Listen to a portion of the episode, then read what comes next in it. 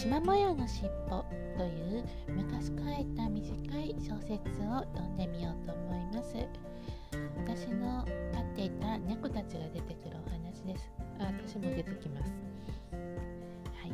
夢の世界のお話と想像で書いたものといろんなものが混じっています。はい。よかったら聞いてみてください。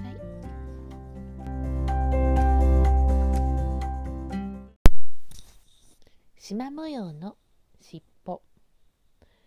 家のどこもかしこに思い出が詰まってる。少し破れた壁紙。引っかかれた柱。階段の隅。愛しい5匹の猫たちが亡くなってだいぶ経った。別れが悲しくって愛しくって辛い時期も少し過ぎた頃スマホを見ているとある動画に気がついた。メロン？すごい似てる。みーちゃんって言うんだ。メロンのこともみーちゃんって呼んだりしてたな。動画では小さなキジトラ模様の猫がお家の人に撫でられて気持ちよさそうにしていた。かわいい。メロンに会いたいなマロン、テト、クロちゃん、クーちゃん。スマホの動画を見つめながら涙がほろりとこぼれた。そしてそのままスマホを握りしめたまま眠ってしまった。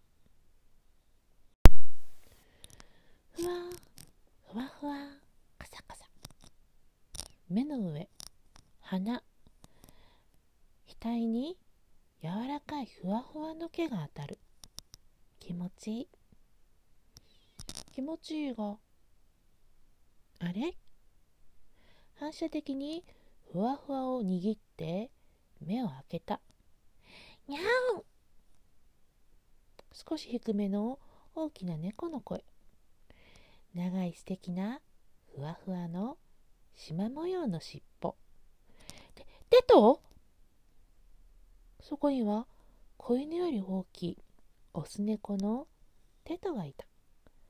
テトは嬉しそうに、にゃーと言いながら、するりと尻尾をすり抜けさせて、私の腕に頬ずりをしてきた。一通りスリスリをして満足すると、突然、動きを止めて、とした表情で私を見て「ケイちゃん？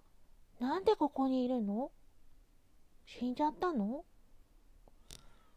でもケイちゃん人間だよね。ここは猫の虹の橋だよ。と言った。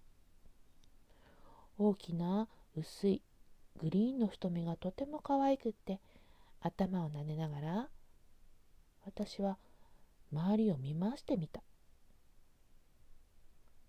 周りは草原で猫がいっぱいいた。いや、猫しかいなかった。猫たちは自由に走り回ったり、遊んだり、毛づくろいをしたりしていた。大きな虹が見えた。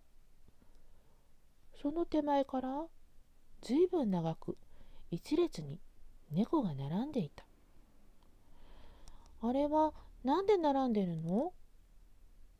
と聞くと、テトは虹の橋を見て、あの橋を渡ると僕たちはまた猫になって元の世界に生まれ変わるんだ。みんな順番を待ってる。と神妙そうに言った。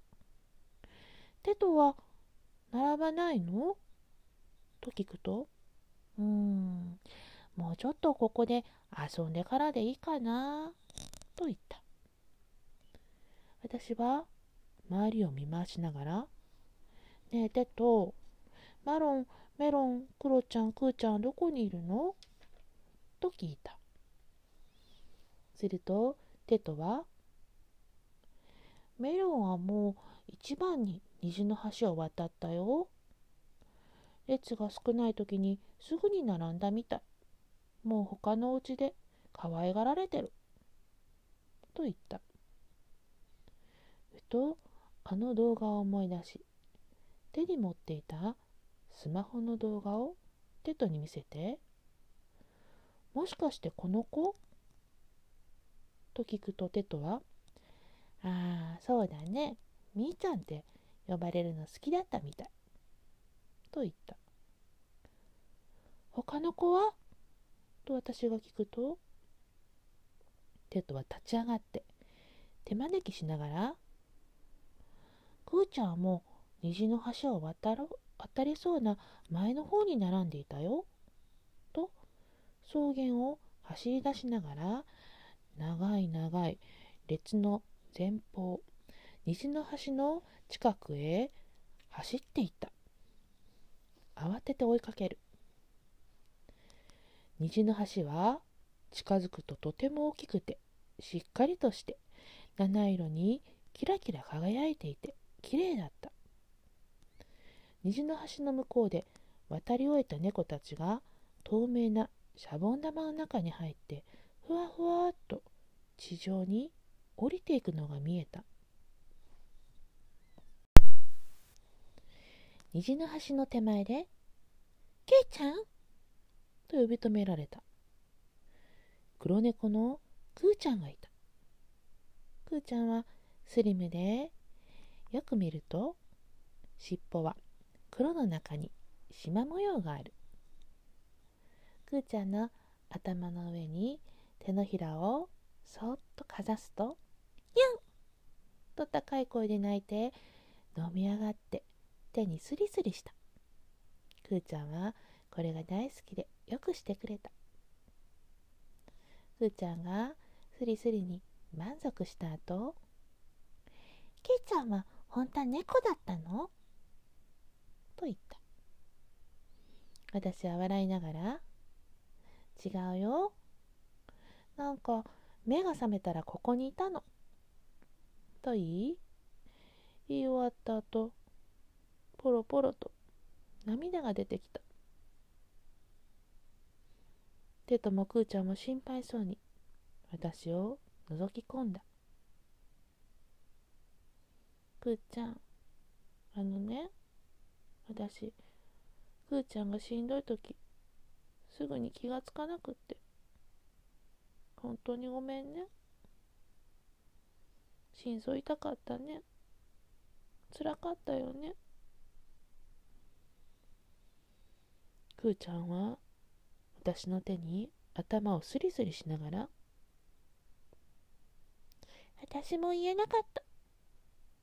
隠れてなんとかなるかなって思ったけれどもならなくって怖くなってたらケイちゃんが助けようと頑張ってくれたの知ってるよ。病院も何度も連れて行って夜もついていてくれたよね。と慰めてペロペロと私の手を舐めてくれた。私はくーちゃんの額にキスをして一番最初にくーちゃんが亡くなって本当に悲しすぎて毎日泣いてた。でもその分他の子は病気にも気づけた。くーちゃんありがとね。大好きだよと言ったくーちゃんはかわいい高い声で満足そうに泣いて私ねもうすぐまた猫として生まれるのあと少しで順番なんだ。少し遊んだし、列にだいぶ並んだけど、こうしてケイちゃんにまた会えてよかった。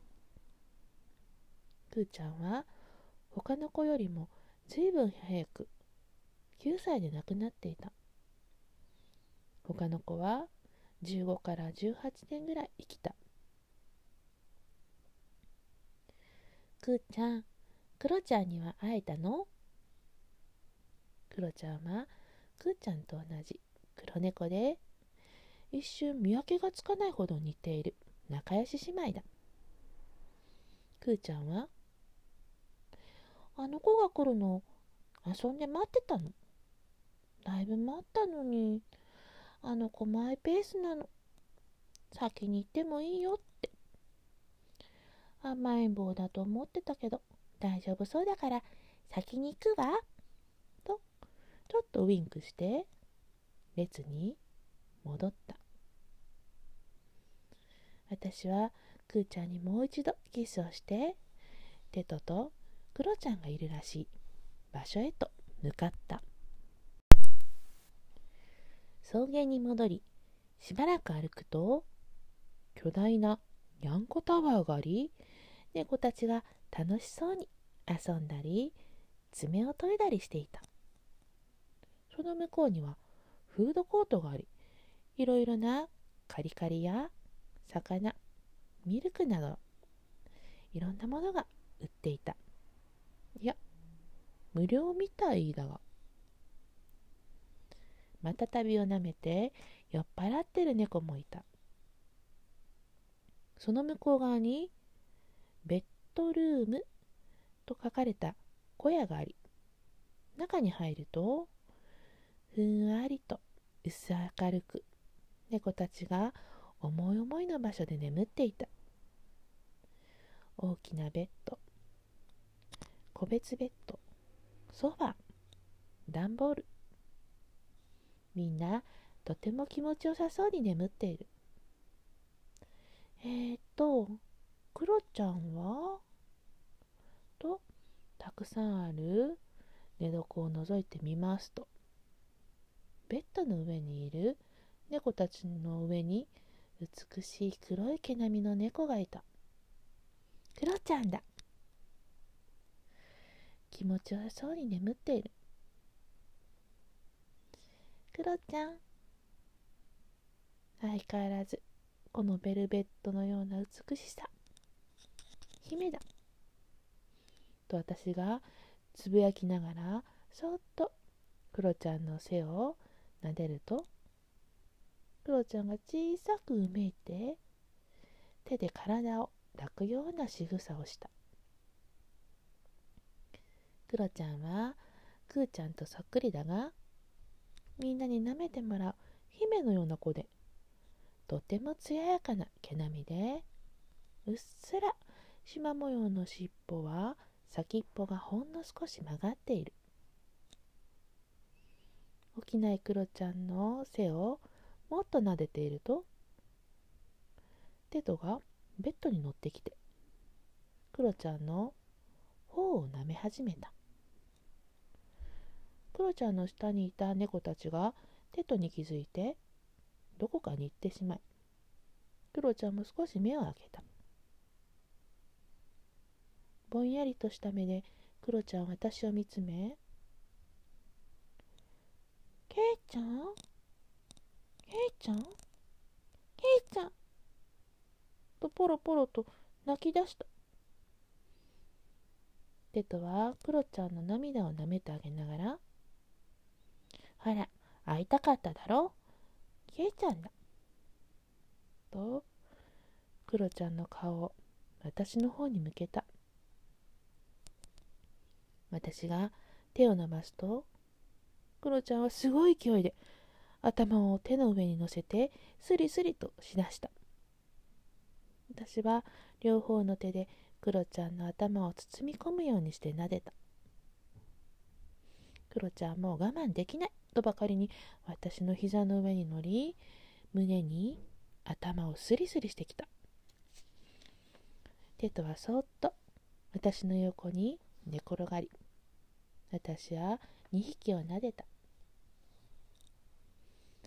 クロちゃんクーちゃんに会えたんだね。よかったね。と言うとクロちゃんはスリスリしながらくーちゃんは心配性だからね。待っててくれたみたい。だけどだいぶ待ってたから猫になれなくなったらかわいそうだし先に行ってもらったの。と言い出した。クロちゃんは他になりたいものがあるのでもう少し順番を待つつもりだとも言っていた。テトも神妙な顔をして話を聞いていた。何になりたいの？と聞いても答えてくれなかった。たくさん撫でているうちに2人とも眠ってしまった。2匹とも眠ってしまった。そっと手を離して周りを見ました。猫たちはみんな幸せそうに眠っていた。ふと窓辺で外を眺めて泣いているオレンジの縞模様の猫を見つけた。どうしたの？と聞くと猫は驚いていたがそっと窓の外を見せてくれた。窓の外は晴れ。暖かい日差しがキラキラと降り注いでいてそっと下を覗くとふわふわした雲の隙間に女の子と子猫が見えた。私の家族なの。会いたい。とオレンジ猫はまた泣いた。私はオレンジ猫をそっと抱きしめて撫でた。家族もみんなそう思ってるよ。もっと一緒にいたかったね。と私は言い。オレンジ猫はうなずいた。オレンジ猫は泣きながら窓辺で眠ってしまった。私はそっと離れて開いている窓に近寄った。窓からブロック塀が伸びているのが見えた。ブロック塀の下は雲。下界が見える。ふと視線の先に黒いキジトラ模様の赤い首輪が見えた。見直すとその姿はブロック塀を伝ってどんどん先へと進んでいく。メロンだ。とっさに思った私は窓からブロック塀に降りブロック塀を伝ってマロンを追いかけた。下は雲。いろんな家が見えその中の猫と家族の様子が見えていた。落ちないように気をつけてしばらく行くとシャーというマロンの怒った声が聞こえた。マロンに危険が迫ったと思い駆け出した。するとマロンの周りには他の猫はいなくってマロンは下界を見ながら怒って尻尾を立てて牙をむいていた。マロン？と思わず声をかけるとマロンはビクッと震えゆっくりと私を見た。マロンはもう一度下を見て。また私を見て。もう一度下を見て。また私を見てから言った「ケイちゃん?」私はポロポロ涙があふれてきて「そうだよ。マロン会いたかった」と言うとマロンは私に飛びついてきて私の肩まで登り抱っこされた私はマロンを抱きしめてなでマロンもポロポロ泣いていたしばらくそうした後マロンがはっと我に返り「ケイちゃん指!」と言ったびっくりして自分の手を見ると指先が消えかかっていた。右も左も「え何これ!」と叫ぶとマロンは私の肩から降りてブロック塀の下を指し示した「ケイちゃんあれを見て」言われて家を見てみると私の家があり家の中に私が倒れていて近くに黒い不気味な影が見えた何あれ？死神よ？マロンは言った。ケイちゃん、まだ死んでないんだよ。早くお家に体を戻さないと。マロンに促されて、ブロック塀を伝って窓に戻り、ベッドルームで眠っているテトとクロちゃんに、ごめんね、帰らないといけないみたい。会えて嬉しかった。大好きだよ。と伝えて撫でると、テトは飛び起きてついてきた。クロちゃんぼんやりしてうなずいた。マロンに先導されて走っていると、テトに追い抜かれ、フードコートを抜け、にゃんこタワーをすり抜け、草原に出た。草原を走って、しばらくすると、手が消えた。手、手がない。と、泣きべそをかきながら走り続け、虹の橋が見えてきた。虹の橋の渡り口がある場所からさらに先に進むと門がありまた別の橋があったそこには門番がいてこちらに入ってくる猫をチェックしていたマロンは振り返り私をじーっと見つめて「ケイちゃんここ私が何とかするからテトと先に進んで」ケイちゃん、会えて嬉しかった。と私にすり寄った。私はマロンに頭を近づけて、マロン、大好きよ。私も会えて嬉しかった。と言うと、マロンは私の鼻にキスをして、また会おうね。と言い、門番に話しかけに行った。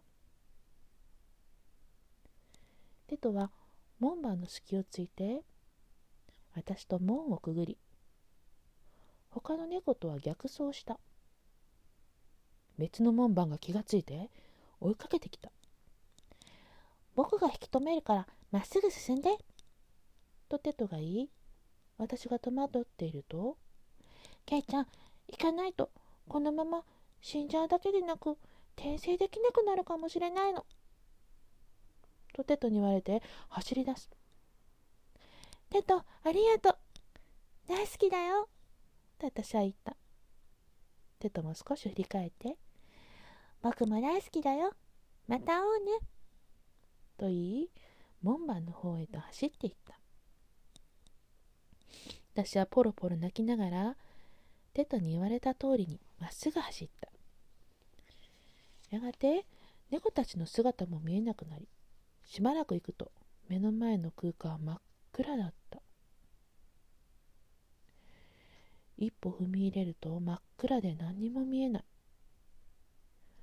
思わず固まり止まってしまったするとそっと足に気配を感じて見ると暗闇に黄色い二つの目が浮かんで可愛い声で泣いた「にゃあけいちゃん、私よ、黒よ。私はほっと胸をなで下ろす。クロちゃん、びっくりした。大丈夫。私の鍵しっぽを持って。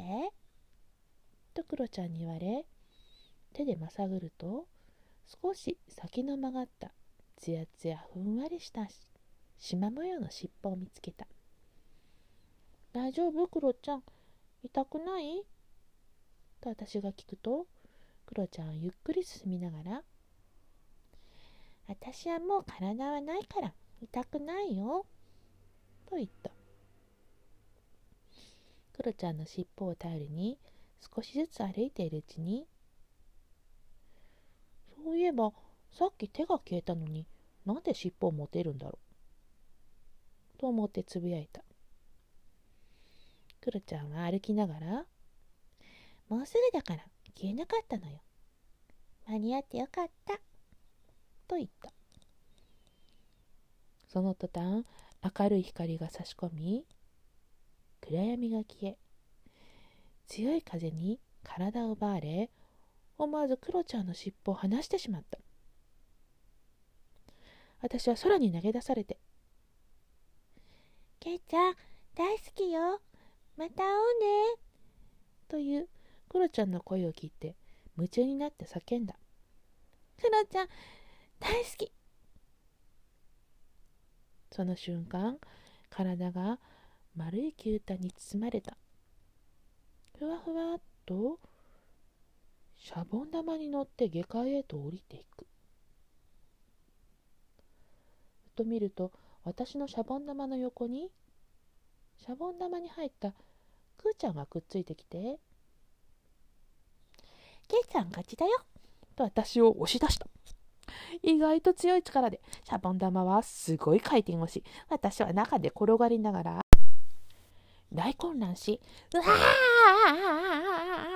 ー!」と叫んで目が覚めた。いつもの見慣れた天井に向かい両手を押し広げて叫びながら寝ていたようだった。無事に帰れてよかったね。と小さな声が聞こえた気がした。ポケットのスマホを見るとメロンそっくりのみーちゃんの動画を再生していた。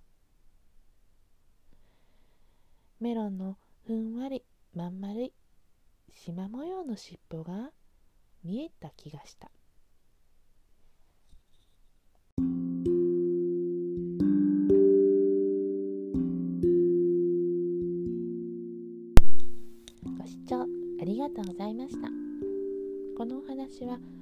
私が夢で見たお話と想像したお話それから現実の世界であのみーちゃんと呼ばれていたメロンという猫のあの画像似てる画像を見てから思いついたお話です。いろいろと想像の中ではあるんですけれどもこれを書くことで私の中でいろんなものが消化できたかな。って思っています。猫に対する愛しさもありますけどやっぱりあの見送ってしまうっていうのはやりきれなさもっともっとこうしてあげたかった。あの時こうすればよかったっていう後悔。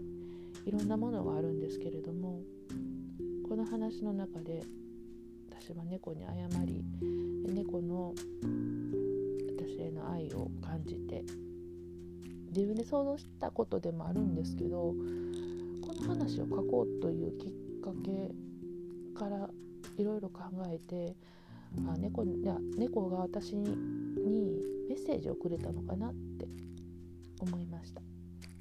話を書くきっかけは、えー、小説自体昔からちょこちょこ書いていたんですけれどもあのある会社の賞の中に「縞模様の」という題目で作品を集めてであの賞をね決めるということがありましてでそれにちょっと応募してみようかなと思ったことがきっかけでした。こういう話を書こうと思ったことはなかったんです。なんだかそれを見た時に書こうっていう意欲が湧いて縞模様のっていう題で私の中ではもうこれしかないなと思って書きました。章がどうとかよりも自分の中で猫たちに際する思いの消化のために書きました、えーと、消化は消化ですけど、えーと、登って解消する方のね消化です、ことがつながって納得がいってできたお話かなと思っています。でこれは私の想像の世界ではあるんですけれどもあの虹の橋っていうねワードが出てきたんですけれどもあの動物をね飼ってる方で特に見送った方はねこのワードを聞いたことがあると思うんですけどもあの亡くなった猫たちがそこにね幸せに暮らしてるといろいろね病気したりね怪我をしたりした子たちも元気にね走り回ってね楽しく暮らしてる場所だというね話を聞きました、まあ、それが本当かどうかということはね私には今はどうでもよくてただこうしてね猫たちがねまたね元気に過ごしててくれたらいいなってきっとあの動物を飼っていた人たちはねみんな思ってると思います。願いですね。そうであってほしいと。そしてこの話の中で一列に並んでねシャボン玉の中に入って下界に降りていくというシーンがあるんですけれどもこれは生まれ変わりです、で並んでいた列は猫になる列です。それ以外にも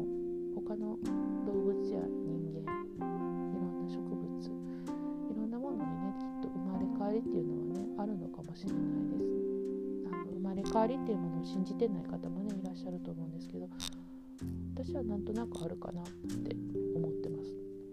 なんとなくなんですけど本当にね。あのこの話を書きながらイメージがスーって降りてきたんですね。知ってるイメージみたいな。何かの漫画とかねお話とかでこういうシーンがあったのかなとも思うんですけど自然に出てきたので自分の中でこう知ってることなのかもしれないなってこう思ったりねしました。人間って脳のね、あの全てを使ってるわけではないのでそしてあの隠された記憶とかもねあります。あの乳児さんでねあの2歳3歳2歳3歳ぐらいのちょっと喋れるようになった子どもたちはあのお母さんたちのおなお腹の中にいた時のこととかその前のね記憶とかもあるって言われてます。でも3歳4歳ぐらいになるとなくなっていくんですね記憶がね。きっと前世の記憶とかその前世以後天国の記憶そして母体の中の記憶っていうのがきっとねあったけどあのだんだんといろんなことをしていくうちにね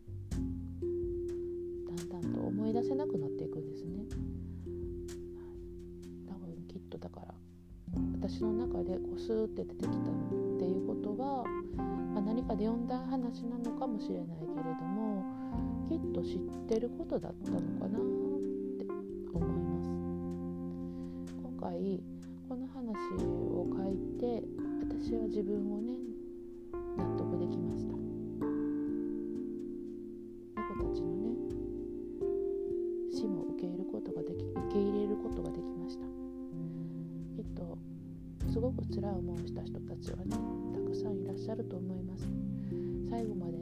でね聞けるかどうかどうかなとは思うんですけれども聞いていただいてね消化していくことがね一緒にできたらいいなと願いながら今回こうして録音することにしました。